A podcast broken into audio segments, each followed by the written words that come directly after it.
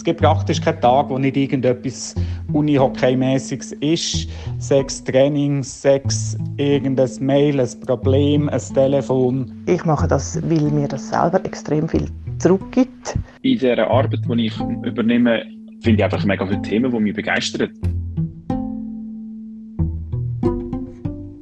Ich bin überzeugt, dass das freiwillige Engagement eigentlich nicht einfach nur ein kritisch, wo unsere Gesellschaft zusammenhebt, sondern auch ein Fundament von ihr selber.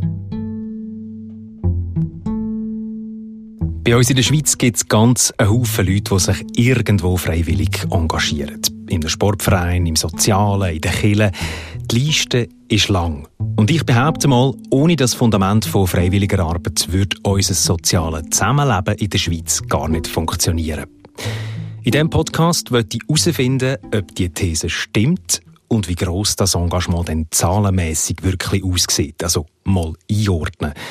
Ich will schauen, wie denn ein gesundes, freiwilliges Mitschaffen aussieht, was gut tut, was ist, wenn es zu viel wird. Und ich will vor allem hören, was die Leute motiviert für die Arbeit, die sie machen. Das sind ja doch im Durchschnitt ein paar Stunden pro Woche, wo man sich freiwillig investiert. Warum man nach einem strengen Tag im Job oder in der Familie nochmal rausgeht und teilweise bis in die Nacht arbeitet, ohne Lohn, das zeigt der Podcast mit mir, Joni Merz. Recherchiert. Ein Podcast von ERF Media Schweiz über gesellschaftliche Themen von A bis Z.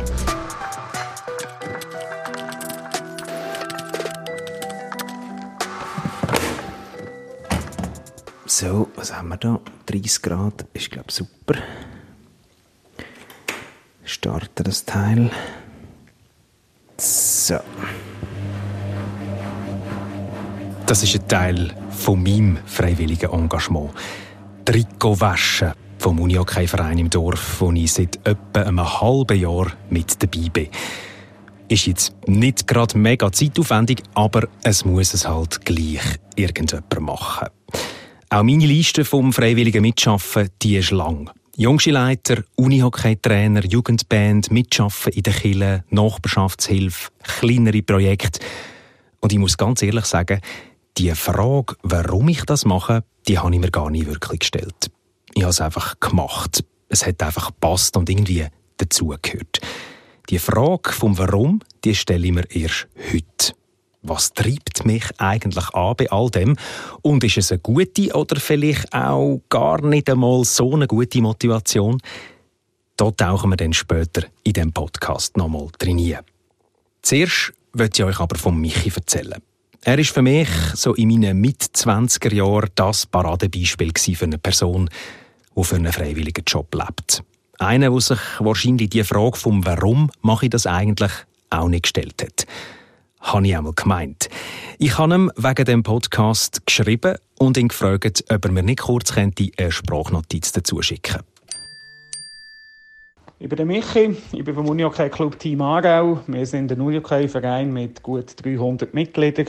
Ich bin dort Vorstandsmitglied, bin zuständig für die Hallenorganisation, für den ganzen Spielbetrieb, äh, bin Spielsekretär an den Heimspiel und Trainer von der Damen-Kleinfeld-Mannschaft. Also die Liste von Michi, die ist definitiv auch lang. Der Michi hat mir verraten, dass es kaum einen Tag gibt, wo er nicht für einen Club arbeitet. Mails beantworten, da noch ein Telefon, dort noch etwas organisieren für ein Unihockey-Turnier und all das neben einem normalen Job. Am zeitintensivsten sind sicherlich die Phasen von der ganzen Heimrundenplanung, von der Hallenvergabe und dann natürlich die Heimrunden selber oder das Heimspiel selber, wo man dann gut und gerne mal zwölf Stunden in der Halle kann stehen. Man ist der erste am Morgen, der kommt und der letzte am Abend, der geht. Heißt also, zwölf Stunden auf der Matte, drauf noch all das unter der Woche. Das braucht Zeit, Energie, Herzblut und eben auch irgendeinen Grund, eine Motivation, etwas, wo von dem freiwilligen Job zurückfließt. Es ist schön, wenn man Leute irgend vor 30 Jahren oder vor 20 Jahren, sage ich jetzt einmal, irgendwann als Junior trainiert hat und der spielt jetzt in der ersten Mannschaft oder ist Vorstandsmitglied oder was auch immer, hat die genau gleiche Leidenschaft für den Verein. Es ist auch wunderschön, dass man sieht, wie der Zusammenhalt da ist bei den jungen Mannschaften, die seit den kleinsten Junioren zusammen den Weg gehen, nachher gemeinsame Erfolg können feiern und irgendwann zusammen in der ersten Mannschaft spielen. Und das ist auch das Schöne daran und auch das Wertvolle und das, was man auch immer gern dafür macht. Und das mit dem gern machen, das ist etwas, wo auch in der Statistik zoberst oben rauskommt, wenn es um Freiwilligenarbeit geht. 70 Prozent von allen Freiwilligen sagen, dass ihnen der Spaß, das Gernmachen am wichtigsten ist. Darum ist das Motiv Spaß haben auch zoberst auf der Rangliste vom Freiwilligen Monitor. Eine Studie, die die Schweizerische Gemeinnützige Gesellschaft all vier Jahre rund um Freiwilligenarbeit in der Schweiz herausgibt. Zeit also für ein paar Fakten. In der Schweiz sind vier von zehn von den über 15-jährigen Personen irgendwo freiwillig engagiert. Die meisten in einem Sportclub, in einem kulturellen oder in einem Freizeitverein. Und auf Platz vier kommen dann die kirchlichen Organisationen. Insgesamt sind es also über drei Millionen Menschen in der Schweiz, die ihre Zeit so investieren. Im Durchschnitt 4,1 Stunden in der Woche. Von Freiwilligenarbeit redet man dann, wenn ein Job unbezahlt ist. Und dann kann man die Freiwilligenarbeit noch in zwei Kategorien einteilen. Von der informellen oder institutionalisierten Freiwilligenarbeit redet man dann, wenn jemand in einem Verein oder in einer Organisation mitarbeitet. Die Statistik zeigt, dass sich bei dieser Art mehr Männer als Frauen reinhängen. Und dann gibt es noch die informelle Freiwilligenarbeit, wenn jemand aus einer privaten Initiative aus äh, jemandem hilft, der außerhalb vom eigenen Haushalt lebt. Also zum Beispiel, wenn man für die Nachbarin jetzt würde posten Die informelle Freiwilligenarbeit, die macht fast jede zweite Person in der Schweiz. Und da sind es dann mehr Frauen, die anpacken. Nochmal geschwind zurück zu der ersten Zahl. Vier von zehn Personen engagieren sich formell freiwillig, also eben zum Beispiel in einem Verein. Je nach Statistik sind es 39 bis 41 Prozent. Und ich finde, das sind doch eigentlich noch recht wenig. Da hat es doch Luft gegenüber. Und ich bin mit dieser Frage dann auf Schaffhausen zum Profi auf dem Gebiet, zum Thomas Hauser. Er ist Geschäftsleiter bei der Stiftung Benevol, eine Dachorganisation für regionale Fachstellen rund um Freiwilligenarbeit. Über 2000 Organisationen sind hier Mitglied. Und er sagt zu diesen vier von zehn Personen, Super, oder? Also, das ist super, das ist nicht ein wenig. Nein, also stell dir vor, das ist ja, das ist ja eine, eine Riesenkraft, die da, die da wirkt. Und natürlich ist die Zahl auch ein bisschen mit Vorsicht zu geniessen. Also ich sehe sehr so ein bisschen, ein Drittel ist engagiert, ein, ein Drittel wäre eigentlich bereit dazu und ein weiterer Drittel interessiert sich eigentlich nicht groß oder schaut mehr einfach nur, nur für sich oder hat da die Möglichkeit vielleicht nicht, sich zu engagieren. Also ich finde, das ist etwas sehr, äh, ja, etwas, wo man kann, wo man kann vorzeigen und wenn man auch da versucht, irgendwie zu quantifizieren, was ich immer ein bisschen heikel finde, aber dann sind das über 600 Millionen Stunden, wo in Freiwilligenarbeit geleistet werden. Das ist etwas, wo sich mit grossen Branchenzweigen vergleichen von der, von der volkswirtschaftlichen Bedeutung her. Und Thomas Hauser sagt an dieser Stelle auch ganz klar, eine Schweiz ohne Freiwilligenarbeit wäre wirklich nicht denkbar. Er stützt also meine These.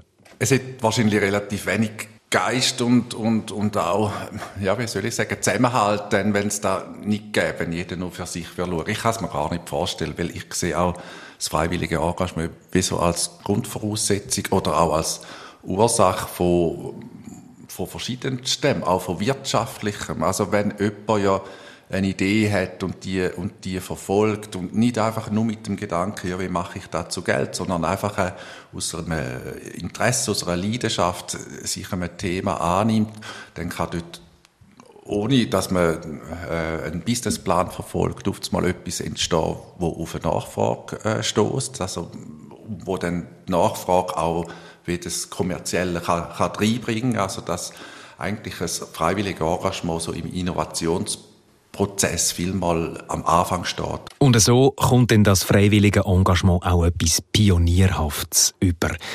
Es startet mit etwas ganz Kleinem und wird dann immer grösser. Der Thomas Hauser macht es an einem eigenen Beispiel fest.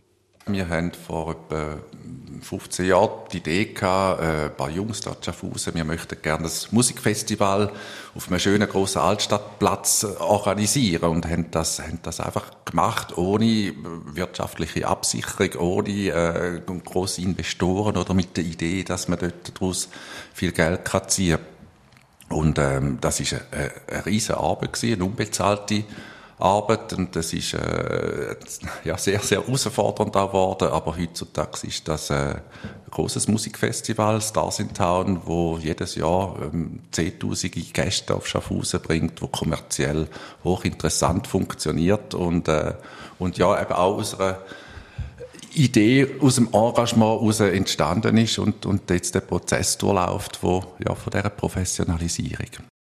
Also all die Zahlen, Fakten und jetzt auch noch das Statement von Thomas Hauser geben mir schon mal eine Antwort darauf, was für ein Gewicht die ganze freiwillige Arbeit in der Schweiz hat. Im sozialen, im Freizeitbereich bis hin zu der Pflege, wo auch ein Haufen über freiwillige Personen läuft. Mich interessiert aber auch noch die Frage nach dem Warum, also nach der Motivation. Warum, dass die über drei Millionen Leute in der Schweiz so viel Zeit freiwillig hergeben. Ein Faktor haben wir schon gehabt, der Spaßfaktor, Platz 1 auf dieser Rangliste. Der zweite Platz ist der Grund, dass man mit anderen Menschen etwas erreichen will, also Gemeinschaft. Und der dritte Platz, man will anderen helfen. Das sind alles Fakten aus dem freiwilligen Monitor. Der Thomas Hauser relativiert aber ein bisschen. Ja, ich, ich denke, Motive sind sehr divers, sehr unterschiedlich, aber sie sind schon lange nicht mehr so, wie man es früher noch immer verstanden hat, mit dem, äh, mit dem Dienst an der Gesellschaft oder ja, ich habe so viel profitiert, ich will jetzt etwas zurückgeben, so dass das Selbstlose, ähm, auch religiöse Motive sind, sind immer mehr abnehmend, eben so im, im Dienst Gottes etwas zu machen oder, oder auch Buße tun oder für aus einem schlechten Gewissen aus sich zu arrangieren. Das ist zum Glück äh, nicht mehr im Vordergrund. Im Vordergrund steht eben eher der Spaß, Sinn, Wertschätzung, zusammen etwas erreichen. Nicht aus Druck heraus, weil man müsste, sondern aus einer ganz freien Entscheidung. Das ist auch etwas, wo einem äh, wie ein, ein, ein Glaube an, das Gute kann, kann geben, etwas, wo einem auch Hoffnung geben kann, indem dass man eben mit anderen Gleichseiten zusammenkommt, indem dass man aus der eigenen Isolation kann ausbrechen und auch kann erfahren, mal wenn wir miteinander wirken, dann, dann können wir auch gut, gut arbeiten. Und ich glaube, das ist ein Wert, was freiwillige Engagement mit sich bringt, wo man vielmal gar nicht so beachtet, dass man dass man zuversichtlicher ist, dass man hoffnungsvoller ist, dass man einfach überhaupt positiver gegenüber dem Leben mit all seinen Herausforderungen eingestellt ist. Und auch ganz ein wichtiger und schöner Zug auch aus unserer Gesellschaft heraus, sagt Thomas Hauser, wenn eine Krise ausbricht, Corona-Welle, Flüchtlingswelle oder auch zum Beispiel Krieg in der Ukraine, dann steigt automatisch der Anteil auch an der freiwilligen Arbeit. Ich sage, das ist etwas sehr Schönes, dass man sich darauf verlassen kann, dass wenn äh, die freiwillige Kraft gefragt ist, dass sie dann vorhanden ist. Aber äh, man darf nicht äh, vergessen, der, so das Grundrausch, das permanente Engagement, das ist das, was wichtig ist und nicht einfach das Pop-up, oh, es ist ein Problem, ich will schnell helfen und nachher kann ich wieder draus und das Problem ist gelöst. So einfach ist es dann schon nicht.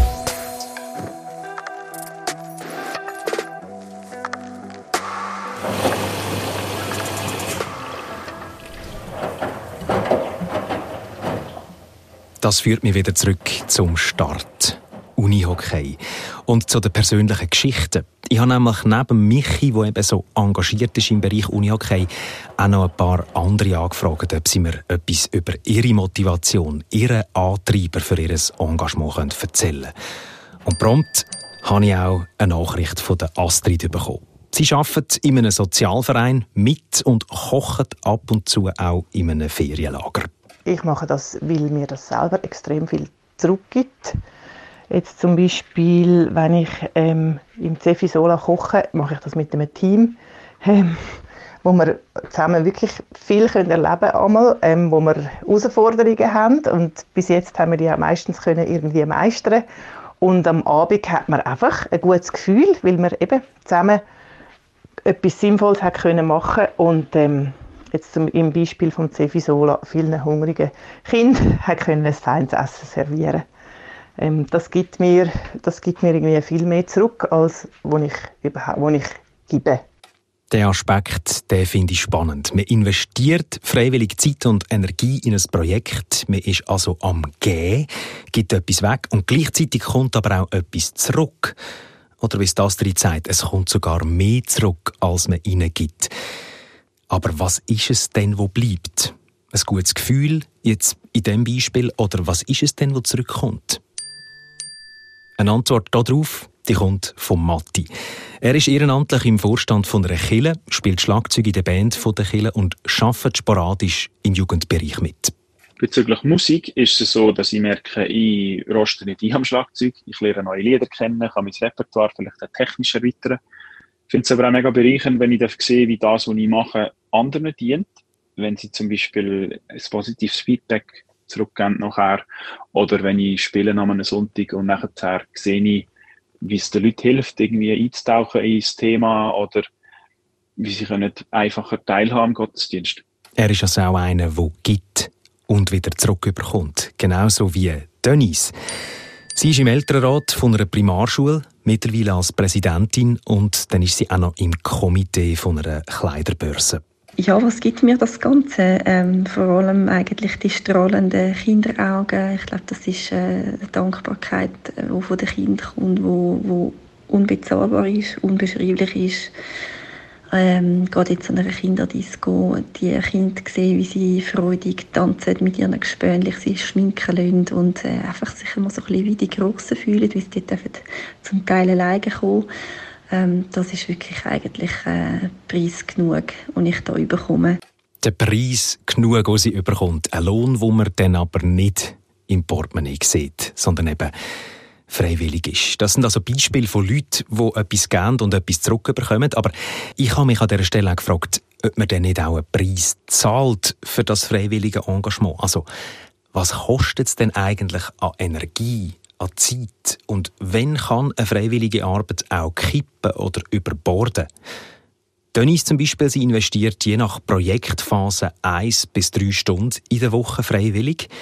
Beim Matti sind es schon vier bis sechs Stunden und beim Michi, wo wir am Anfang gehört haben, da sind es gut und gern mal zwölf bis 15 Stunden in der Woche. Ist das gesund?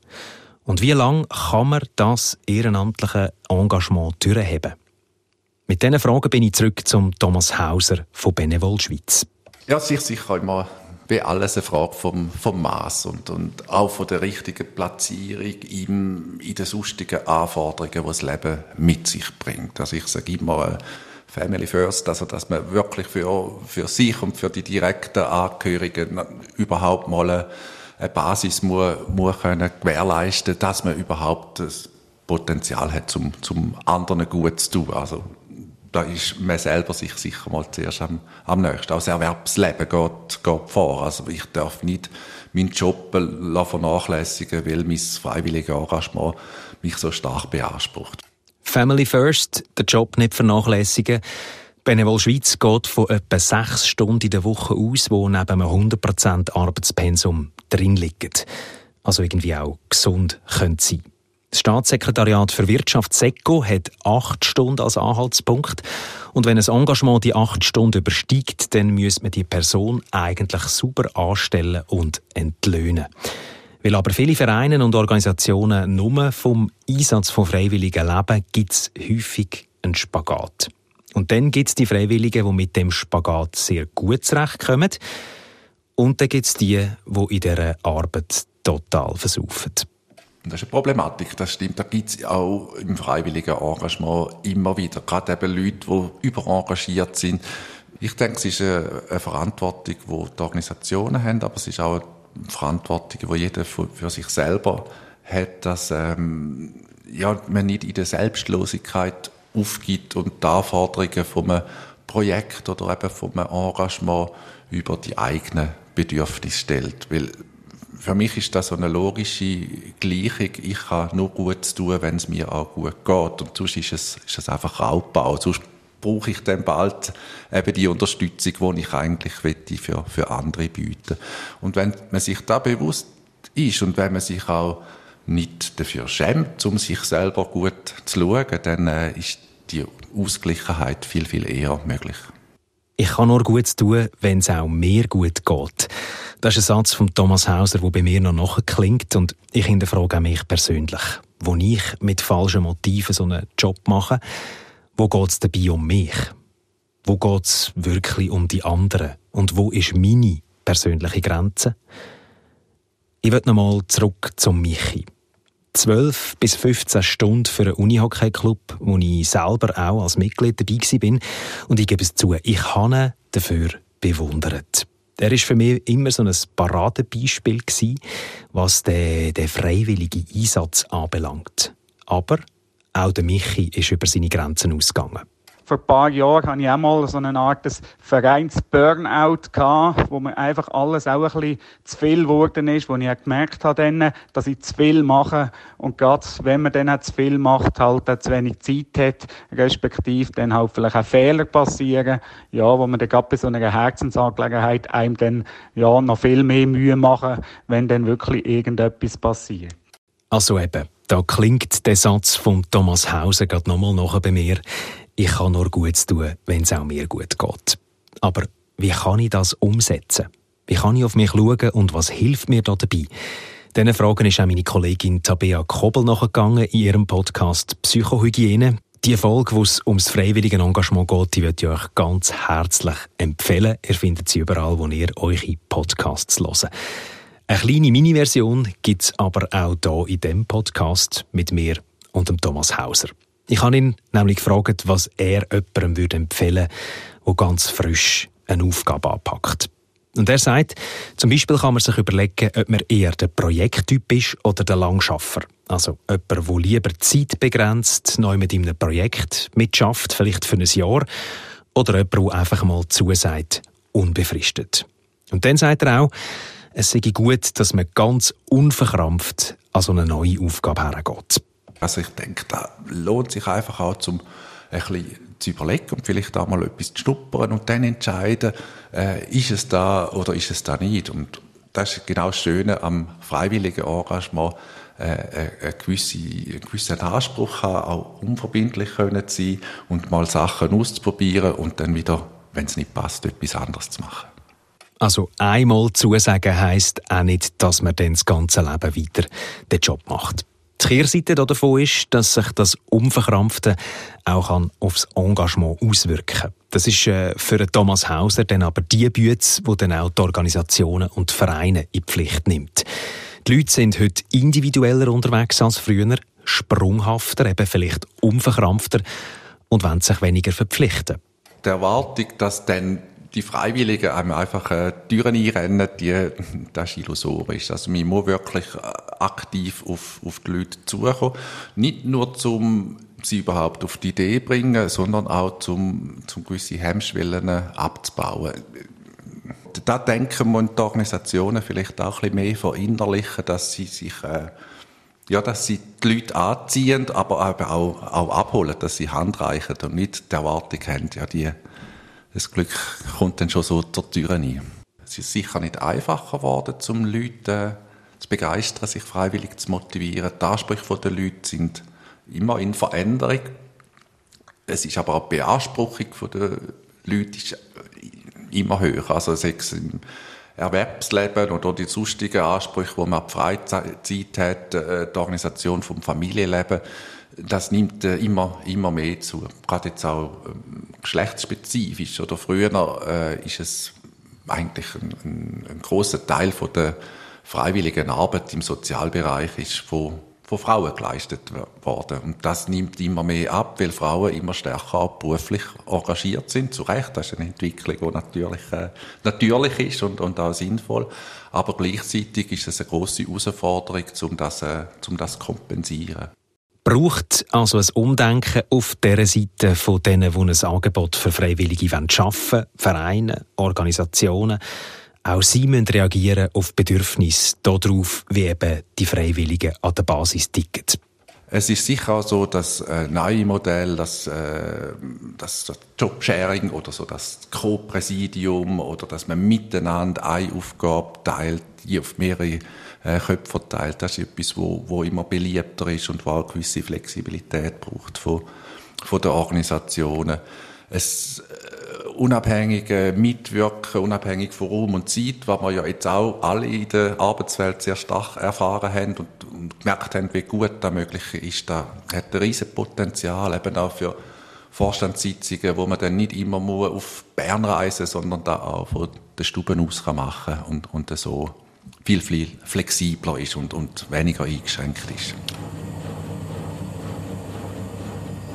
Es tut sich also auch bei der Art und Weise der freiwilligen Arbeit etwas. Neue Angebote, Organisationen, die sich anpassen müssen, attraktive Angebote schaffen. Auf der anderen Seite stehen aber wir alle, also inklusive ich selber. Und ich überlege mir, was denn mein Teil ist in dem System, in der Gesellschaft, wo eben laut Thomas Hauser ohne freiwillige Arbeit gar nicht würde funktionieren. So. Nehmen wir das Zeug mal raus. Ja. Dann aufhängen und dann wieder ready fürs nächste Training.